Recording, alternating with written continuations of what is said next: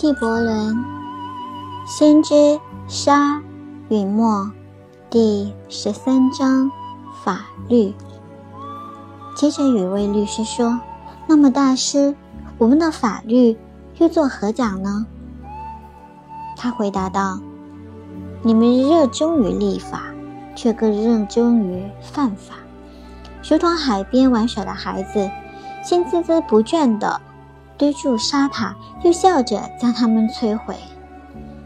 但当你们堆塔堆筑沙塔时，大海又把更多的沙子冲到了岸上。当你们摧毁它时，大海与你们一起嬉笑。真的，大海总是跟天真的人一起嬉笑。但对于有些人，生活并非大海，人为的法律也不是沙塔。对他们又当如何呢？对有些人，生活是岩石，法律是将它雕刻成自己模样的凿子。对他们又当如何呢？对于那些记记恨武者的跛子，又当如何呢？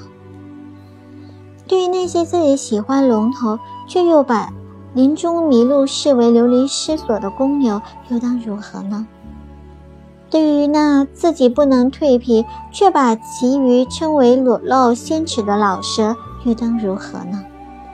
对于那些自己早赴婚宴、宝卷归来，却说所有宴席都是违法，所有欢宴者都是违法者的人，又当如何呢？对于这些人。我能说什么呢？除了说，他们虽然也站在阳光下，却背对着太阳，他们只看见自己的影子，他们的影子就是他们的法律。太阳对他们来说又算什么呢？不过是在投投射影子。承认法律又算什么呢？无非是蹲下来寻求自己在地上的影子。但你们向着太阳走去的人们，地上的什么投影能够拽住你们呢？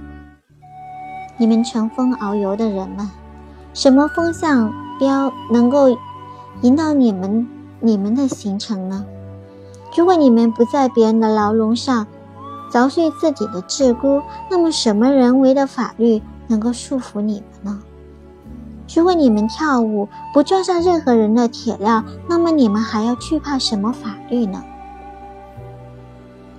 如果你脱下衣衫，但不把它扔在别人的路上，谁又能审判你呢？